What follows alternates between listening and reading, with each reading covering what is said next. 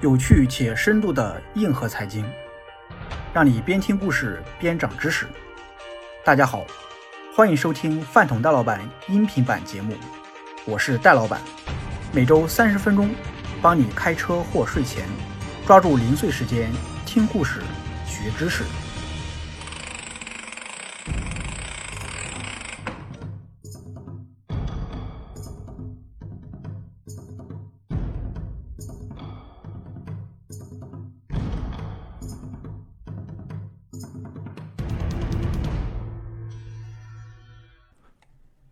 最近在喜马拉雅也上线了饭桶戴老板的投资思维课程，帮你像投资大师一样思考。有兴趣可以试听购买。欢迎收听有趣且深度的硬核财经在下一轮。在上期节目中，已经与您分享了“走得了的川普，回不去的世界”的第一部分——欧洲的葬礼。本期将继续与您分享该篇第二以及第三部分。作者。周雪玲、李建华，编辑陈畅、李墨天，出品远川研究所泛财经组。第二部分，短暂的蛰伏。在一九七一年，美国财长小约翰康纳利曾说过：“美元是我们的货币，却是你们的问题。”一九四四年六月六号，两百八十八万盟军部队。在法国诺曼底地区登陆，从海陆空三面冲击纳粹德国精心布局的大西洋防线。随着战争局势日趋明朗，胜利者们开始精心谋划战后的世界格局。诺曼底战役打响二十五天后，美国东北部的布雷顿森林公园涌入了来自四十四个国家的七百三十名西装革履的正经人士。既有时任美国财政部长小亨利·摩根索，也有胡适、孔祥熙这样的东方面孔。不过，会议上最引人注目的还是英国经济学家凯恩斯。一九一九年，凯恩斯曾经作为英国代表出席处理一战分赃的巴黎和会，主张对德宽容，减少赔款要求。但最终的结果是，德国付出了巨额赔款。并交出了自己的煤矿产地。会议结束后，凯恩斯在凡尔赛条约的经济后果中，将巴黎和会称为迦太基式的和平，并预言德国将会卷土重来，一语成谶。一战也在一定程度上让凯恩斯的经济主张从自由主义转向政府干预，并在大萧条中的美国被奉若圭臬。成为凯恩斯主义的最大试验场，而当美英两国在布雷顿森林会议上再次相遇时，声名鹊起的凯恩斯自然备受关注。就连凯恩斯勋爵站起来了，凯恩斯勋爵坐下了，都被媒体悉数记录了下来。然而，即使风光如凯恩斯，也难抵谈判桌下的实力差距。日不落帝国戴上了最大债务国的帽子。美国占据了全球百分之四十的工业产值，百分之六十四的钢铁产量和超过百分之七十的石油产量。在美国主导下，会议达成了两个对世界影响深远的结果：一是美元与黄金挂钩，其他货币与美元挂钩的美元本位制；二是允许各国进行资本管制。在布雷顿森林会议上，凯恩斯一度提出，资本管制应当成为战后体系的一个永久性特征。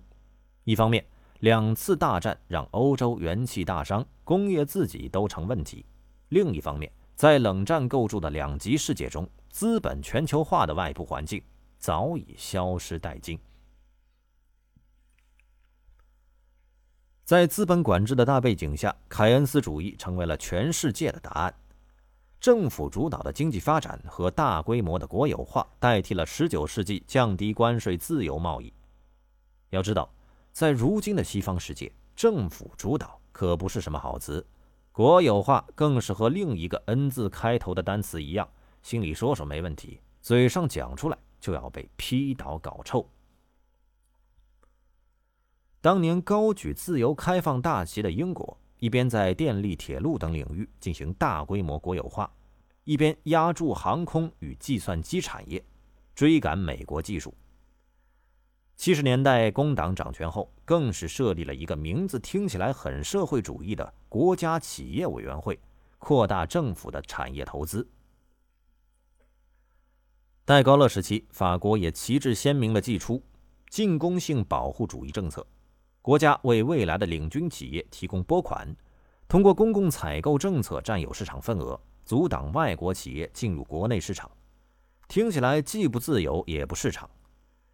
为了确保金融体系能够给企业持续输血，法兰西银行和四大商业银行都被国有化，三十四家保险公司也被划到政府名下。由于曾在二战时公开和德国合作，著名的雷诺汽车被国有化时没有得到任何补偿。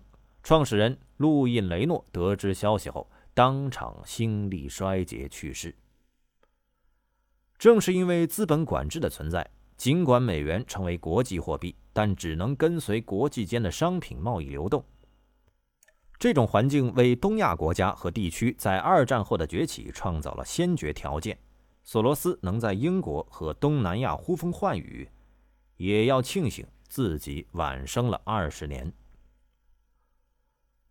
布雷顿森林体系在确立时，其实有一个隐含前提。作为当前全球最大的工业国，美国向全球兜售着工业品。但随着欧亚经济的崛起，一方面大量物美价廉的商品使得美元流出，另一方面，美国国内民生与军费开支也需要大把的美元。一九六五年，美国的黄金储备占比从二战结束时的百分之七十五下降到了不足百分之三十。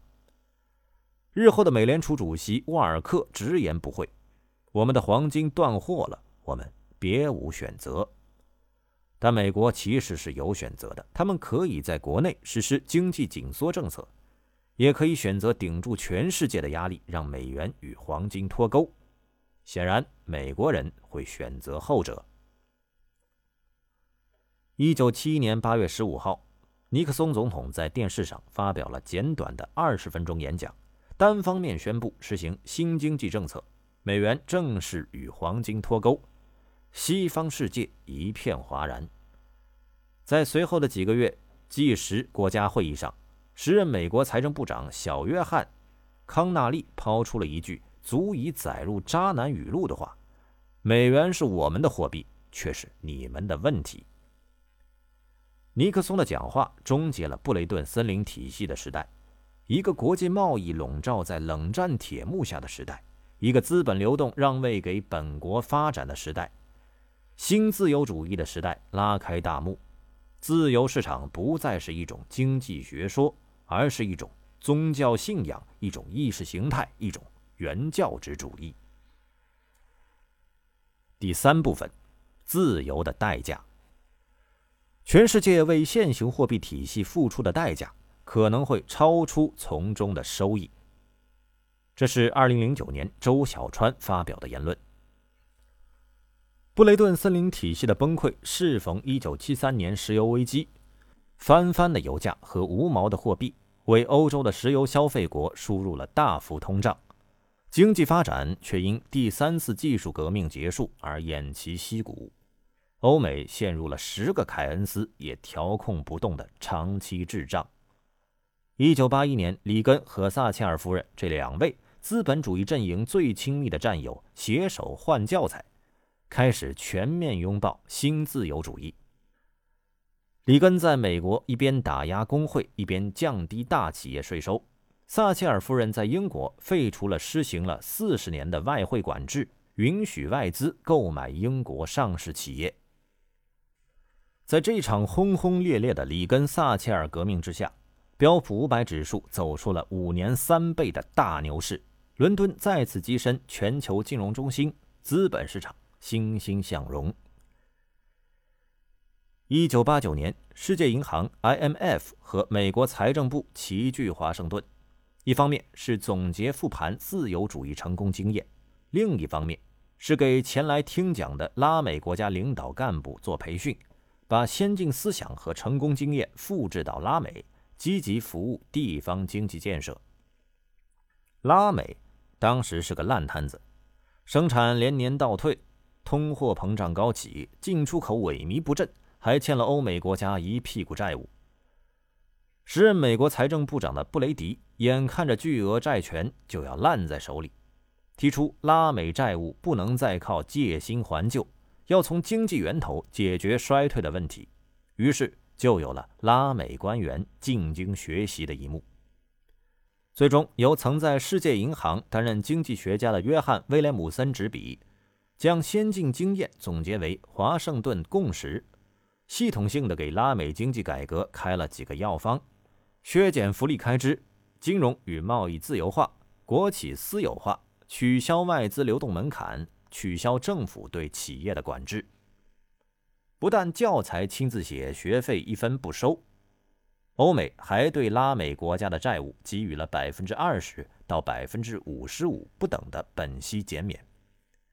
债务减免额最大的阿根廷走在了改革最前沿。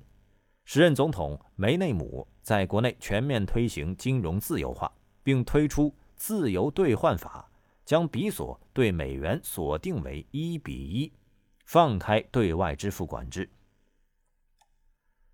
一九九一年。阿根廷成功抑制通胀，经济开始恢复增长，财政收支甚至在一九九三年出现盈余。同样向外资张开双臂的亚洲四小虎，人均收入数倍于当时的中国。泰国年均 GDP 增速接近于百分之十，土耳其出口额九年翻了五倍，固定资产投资大幅上升。新自由主义勾勒了一幅欣欣向荣的蓝图，直到。一九九七年，随着金融风暴在亚洲登陆，随后蔓延到俄罗斯、拉美和土耳其。一九九九年初，还在自由化改革的巴西突然传出债务违约信号，外资踩踏式出逃，巴西雷亚尔对美元在短短十天内贬值了百分之二十三。一九九九年十二月。世贸组织第三届部长级会议在西雅图召开，近五万高举反全球化口号的示威者聚集在会议场地周围。时任联合国秘书长安南、美国贸易代表巴尔舍夫斯基等重量级人物都被堵在路上，警方一度掏出催泪弹和胡椒喷雾驱赶示威者。这场会议日后也被称作“催泪弹部长级会议”。但示威并没有解决问题。巴西崩盘后，市场开始质疑阿根廷比索估值过高，质疑政府举债能力。嗅到危险信号的外资带着巨额利润迅速离场。二零零一年十二月二十号，阿根廷总统德拉鲁阿和经济部长卡瓦诺引咎辞职。紧接着，阿根廷上演了一场十一天连换四任总统的。国家级行为艺术。华盛顿共识的初衷是让本来各自为营的新兴市场拆除壁垒，融入全球贸易体系。然而，跨国资本流动的本质是寻找税收、成本与政策的洼地。当洼地填平，资金撤退时，融为一体的全球市场火烧连营便不可避免。MIT 教授。德尔伯格一度找出了1800年以来所有重要的银行危机，发现它们几乎与资本流动的轨迹完全重叠。他在著作中指出，几乎所有现代金融危机都是国际性的，一有风吹草动、狂躁、恐慌和暴跌，就会接踵而至。同样受伤的还有发达国家的底层居民。尽管他们享受了来自亚洲价格低廉的商品，但代价却是收入增长的停滞。自里根时代，美国中产阶级的工资就开始原地踏步，中低端制造业更是塌方式崩盘。进口鞋在美国鞋类市场上占比由百分之二十二飙升至百分之七十六，三分之二的制鞋厂因此倒闭。自一九八零年代。美国工薪阶层扣除物价上涨因素后，家庭收入中位数几乎没有变化。一九七八年，一个美国工人的收入为四点八万美元，二零一三年，一个典型的中产阶级家庭收入为五点一九万美元。